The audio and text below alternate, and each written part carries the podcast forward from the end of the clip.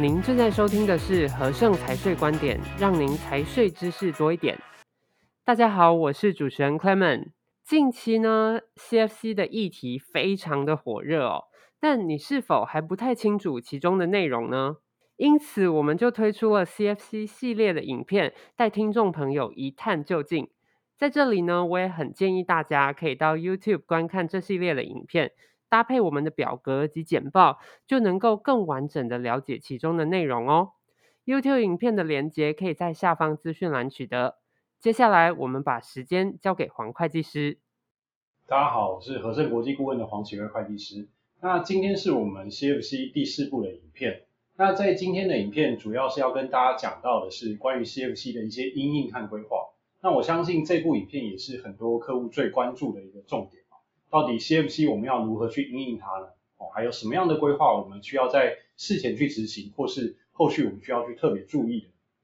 好，那呃一开始的部分，我们需要先跟大家呃去讲的就是 CFC 到底什么时候开始要实行？因为这个东西当然也是大家一个很关键、很需要去了解的一个点。那毕竟现在来讲，CFC 的法规是还没有正确的一个施行日期的。但是为什么会市场上会一直在传说 CFC 是不是要即将要上路啊，或是大家会这么担心？我，最主要就是因为画面中的这两个新闻稿，大概带大家来看一下。好，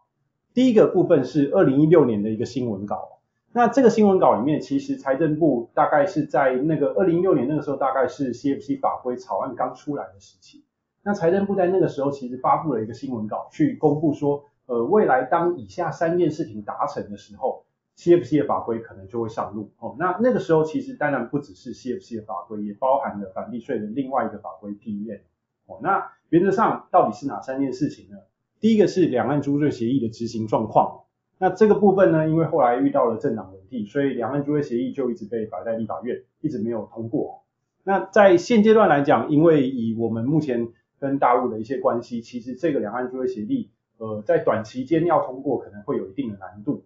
那再来第二个要件呢，是 CRS 的一些执行交换状况。那以现阶段来讲，台湾虽然没有加入国际的 CRS 组织哦，CRS 的那个签署，但是问题是我们台湾也建立了国内 CRS 的内法，那也去跟了部分的少数国家去做了签署，所以这个 CRS 的交换状况原则上现在是已经在运作了，只是它的范围还蛮狭小的，并没有扩及到很大哦。但是以广义来讲，这一点算是有待执行，也顺利的去执行。第三个要点就是反避税的相关法规必须要完整的落实和呃去做宣导。那以现阶段来讲，这个东西当然都是已经完备，因为法规啊，不管是执法性细节，其实后续都已经陆续发布了。那在以现在这个时间点来讲，这个法规已经算是完善。那国税局其实网站上也可以看到很多的呃一些宣导资讯，所以这一点在我个人认为它是已经完成了。但是毕竟国税局在当初的这个公告里面是说，这三点必须要完成之后才会去视情况施行反避税。那以这样来讲的话，是不是代表着因为第一点看起来遥遥无期哦，第二点施行状况又不是非常的完善，是不是有可能就不会施行反避税 CFC 呢？哦，那这个东西我们要强调，这一个新只是一个单纯的新闻稿，它并不是法规，所以它没有约束效力。所以相对来讲，反避税的法规并不会因为这三点没有做到，或是任何一点没有完成。就不能去实行哦。那其实反避税的法规从修法完成，甚至从这个新闻稿二零一六年发布到现在，其实也过了很长一段时间。为什么现今这个时间点又会被大家广泛的提出来说，呃，可能要上路呢？最主要是因为下半部的这个新闻稿。那这个部分主要是财政部他在二零一九年八月的时候有去施行了一个台商的资金回台专法。那这个台商资金回台专法，它大概在今年八月十四的时候落日。但是当初这个专法在通过立法院的决议的时候，立法院其实附带了一个决议哦，就是未来如果这个专法落日的时候，呃，财政部必须要在一年之内报请行政院去公布反避税的相关法规施行日期。所以也因为这一个，呃，它的这个附带决议，它压了一个时程，一个施行日期的公布时程哦，所以导致现在呃市场上会一直。开始传说，哎，反避税法规 CFC 可能即将要上路，最主要就是因为这个附带决议。那依照这个附带决议来讲，代表着财政部它从今年的八月十四开始起算有一年的时间，也就大概在明年八月中的时候，它必须要去跟行政院报告说，呃，反避税 CFC 要上路的确切施行日期大概是什么时候？好，所以其实按照这个规定来讲，看起来呃，财政部它只是要去公布一年之内必须要去公布这个施行日期哦，所以并不是说一年之内一定要去实行 CFC 哦，这是有一个差异的哦。但是依据我们通常呃台湾法规的一些施行状况来讲，大部分的法规通常在施行呃的时间会切一个完整的一年度，也就是我们以现在这个时间点来讲。国税局最有可能去施行的日期，当然大家就会去猜，有可能会在明年的一月一号，因为刚好会是一个完整的一年度哦。但是其实按照这个附带决议，它只要在八月中之前去宣告说什么时候要施行 CFC 就好，并不一定要在明年的八月中之前施行 CFC 哦。所以这个是有一点点不太一样的。好，那在现阶段来讲，我们会认为明年真的有可能会去施行反避税 CFC 吗？其实当然我们不排除这个可能。只是呃有一些状况，我也会觉得明年施行的机会有可能也不是那么高。最主要是在于说，第一个呃明年呃可能还是有一些疫情影响到经济的问题哦。毕竟今年大家都或多或少都有受到呃疫情的一些影响，经济上也没有到之前那么好。那所以明年在年初的时候，如果就公布这样的课税条例，其实相对对于经济上会对于台商的一些观感上，可能又会不太好。那再加上明年又碰上了呃可能五都市长的选举，所以相对来讲，可能政府在这块的法规的施行，毕竟它不是一个利多，所以它相对可能会更保守去看待这件事情。那不管怎么样，我们还是可以把明年当做是一个可能需要去审呃施行反避税的一个日期，当做是一个预防，也当做是一个我们因应这个反避税 CFC 调整的一个期限，及早去做好准备，这个也是呃绝对没有问题的。好。那呃，在大概了解反避税施行的一个预计日期之后，呃，我们大概要跟各位强调，就是反避税施行前跟施行后，我们有什么样的因应措施，或是需要去注意什么样的事项。我们先看到反避税施行前，好了，在施行前，其实我们必须要先去注意到的一个很大的重点，就是我们目前的境外公司的股东的资金来源会不会存有一些税务上的问题。我会这样提，是因为未来假设我们的境外公司真的适用到了呃 CFC。那相对来讲，国税局就会拿到我们这边境外公司的一些申报资讯，也包含了股东的一些资讯，哦，或是公司的资本额。那这个相对来讲，也可以让国税局查证到说，诶，比如说股东有可能只是一个未成年的小孩子，或是说他只是刚毕业的一个学生，哦，那为什么他在早年之前可能就已经投资了境外公司几百万美元？哦，这个相对来讲就会让国税局引起一些怀疑，说，诶，之前是不是有一些海外的赠与没有去如实申报呢？哦，所以关于股东的资金的来源，有可能也未来在因应 CFC 申报之后，可能会让国税局有一些迹象可以去做查证。哦，所以相对来讲，呃，我们这个时候也必须要去检视我们自己的境外公司，假设这个境外公司未来会去适用到 CFC，这些股东的资金来源会不会存有一些税务问题，是需要去做申报、需要去做调整的。哦，那这个给大家做一个参考。那在第二点的部分，其实也是跟第一点有点类似的状况，因为我们未来的 CFC 适用之后，我们境外公司的一些资料、一些文件都会提交给国税局，也包含了财报的部分、公司营运的所得的资料。那在这样的情况下，国税局可能也会去关注到说，诶，你这间境外公司的获利模式，或是你在做怎么样的生意，哦，那这个生意这个营运模式是不是跟现行的税法有一些抵触？这也是有可能会去。呃，引起国税局的查核的，引起国税局的怀疑的，哦，所以在未来反避税施行之前，我们除了股东的资金来源以外，我们也要去稍微的审视一下我们自己的境外公司的营运模式，那些获利模式会不会有违现在的税法规定，那以免到时候反而 CFC 申报可能没有产生多少税负，但是引发了其他的税务问题。好，那再来第三点，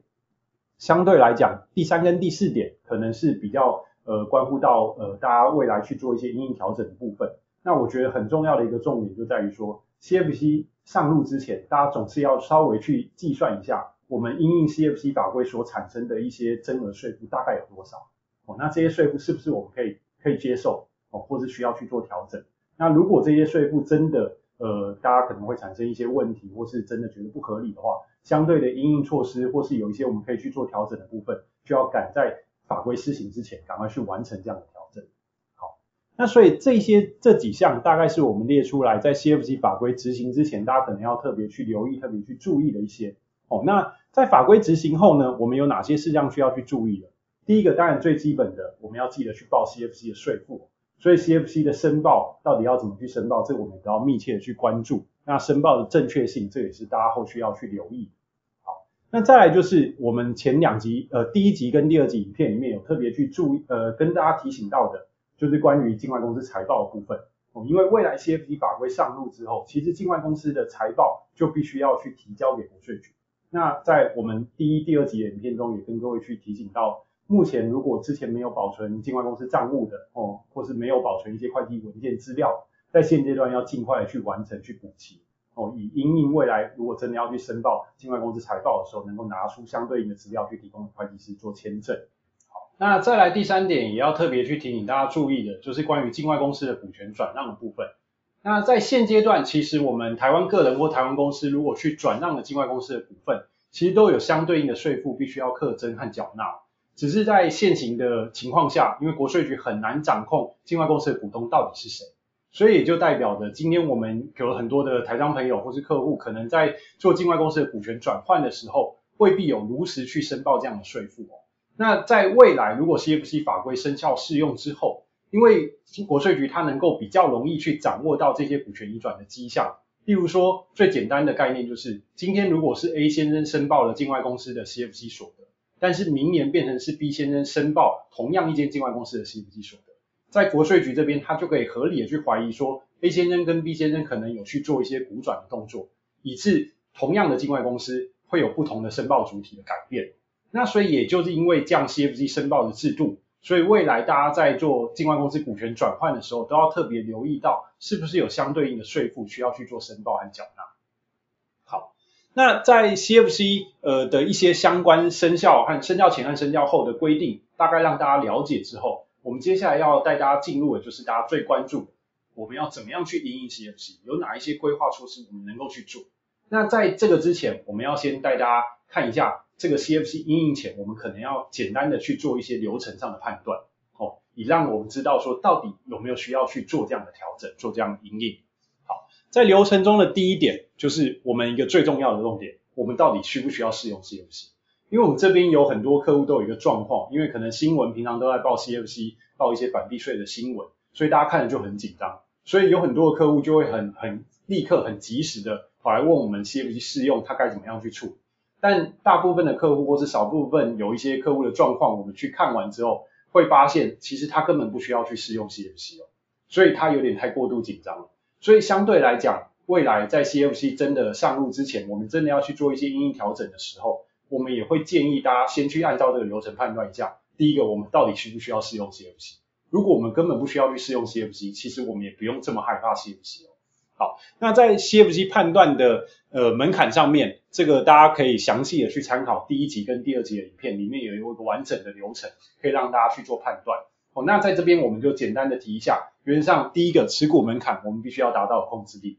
然后再来就是如果你是个人的 CFC 的话，你还有一个10%的申报门槛，也必须要符合要件才会适用到 CFC。最终当然就是如果你盈余境外公司的盈余是低于七百万的豁免门槛的话，其实你也没有 CFC 适用的问题。哦，所以如果这三个条件你都没有办法躲避，那你才会需要去适用到 CFC。哦，那也才需要去我们往呃才需要去往我们的第二个流程走。也就是，即使我们适用了 CFC，但是因为 CFC 它产生的税务效果是强制归户到股东的海外所得去申报，那也就代表着海外所得通常我们大家都知道有一个比较大的六百七十万的免税额可以去应用。那所以今天 CFC 适用之后，不见得一定会对每一个个人产生增额的税负，因为有可能归户的所得还是小于六百七十万的免税额，所以最终你还是没有缴到税负，只是要做申报而已。哦，所以如果今天你没有缴到税负，那或是你今天真的超过免税了，需要去缴税，但是那个税金是你可以接受哦。比如说像我们第一集的影片里面有提到，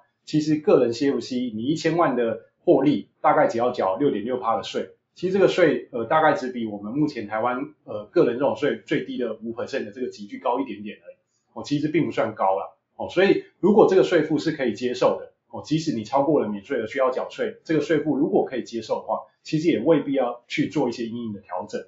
好，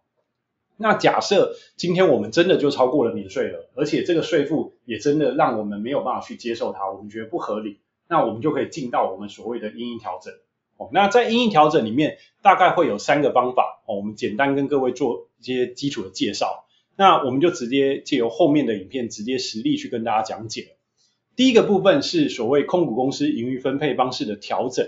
那我们假设呃所谓的 CFC 公司的架构就如同我们画面中一样，股东直接持有境外公司 A，然后这个境外公司 A 去呃转投了一个非低税负的子公司。哦，那呃在这种情况底下，其实在我们前面第三集的影片里面，大家大概有带到，就是原则上今天这类型的 CFC 公司，它所需要课税的所得，只有针对这个非低税负公司直接实际发放股利的那个部分，才需要记录 CFC 所得课税。哦，那在这样情况下，我们就可以利用这一个方式去调整一下我们的盈余哦。好，那我们大概把这个盈余非地税部子公司的盈余分配方式分成 CFC 生效前跟 CFC 生效后的方法。第一个，在 CFC 生效之前。呃，我们如果真的担心未来 CFC 适用之后产生的一些影响，我们可以在现阶段把子公司，也就是非地税部地区的子公司，所有的累积未分配的盈余，全数都一次分配到境外公司 A 身上。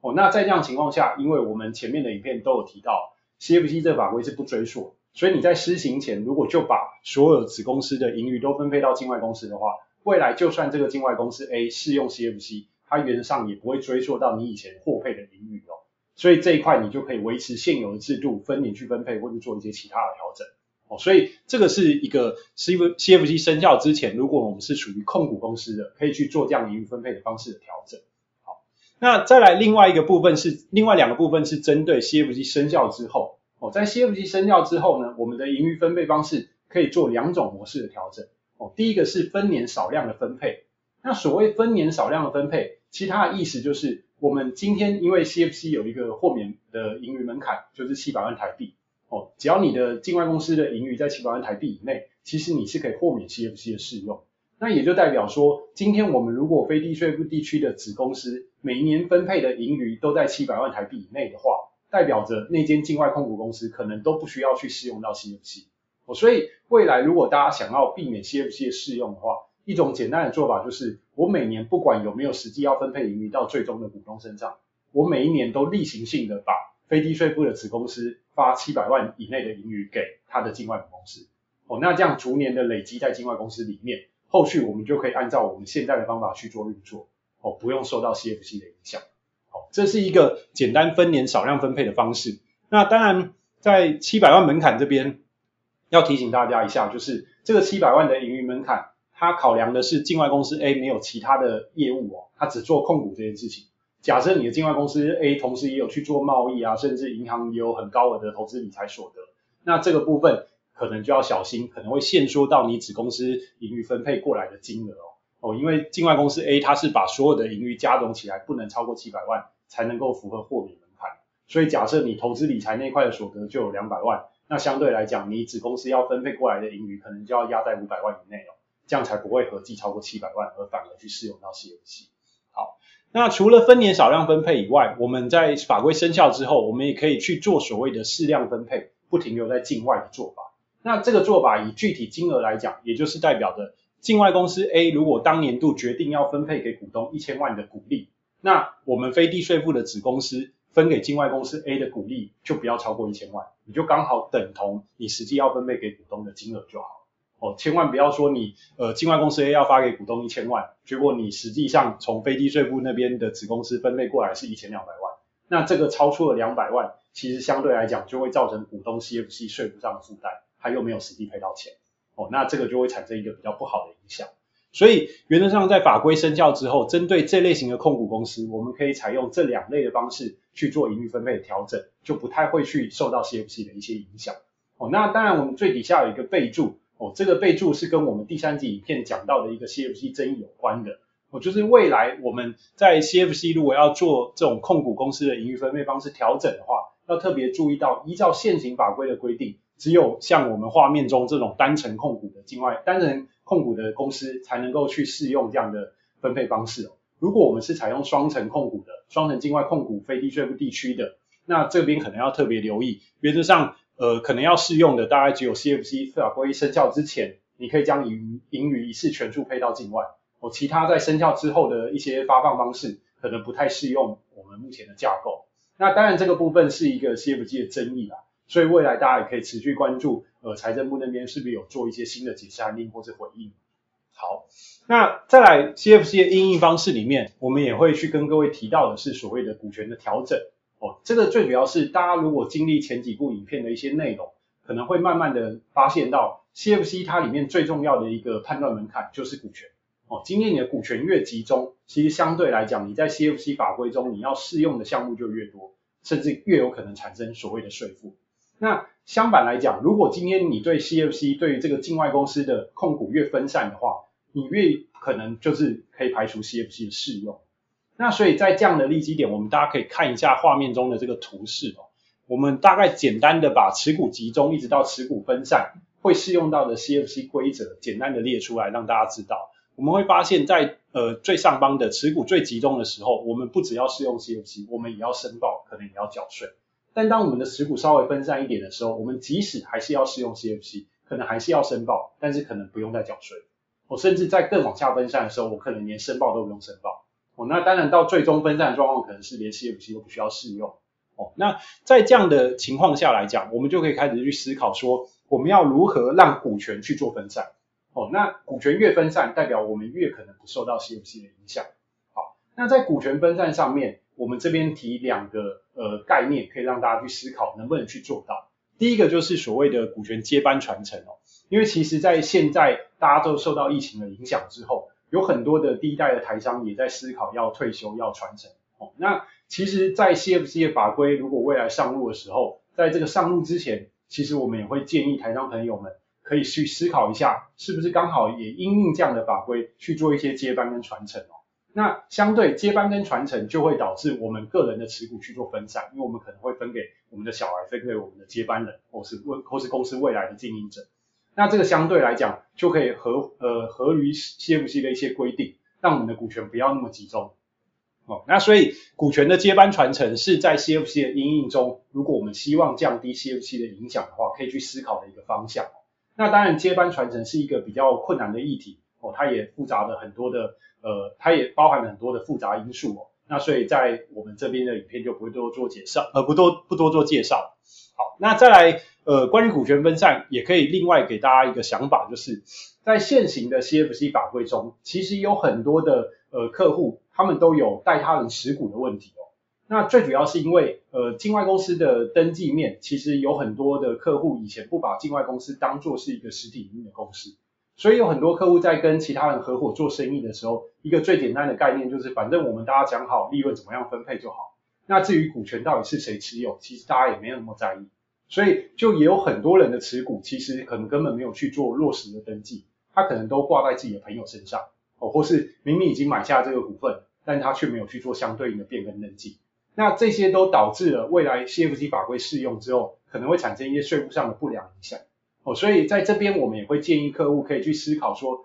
如果我们身上真的存有部分的呃隐名股东的借名登记的持股哦。或是当初因为怎么样的因素，所以有部分的持股我们并没有完成落实登记到真正的拥有人身上的话，其实可以借由这个法规施行之前，赶快去做这样的安排，好让我们的持股也能够因为这样而去分散，而去还原到真实的状况，哦，那有可能就会降低 CFC 的一些影响。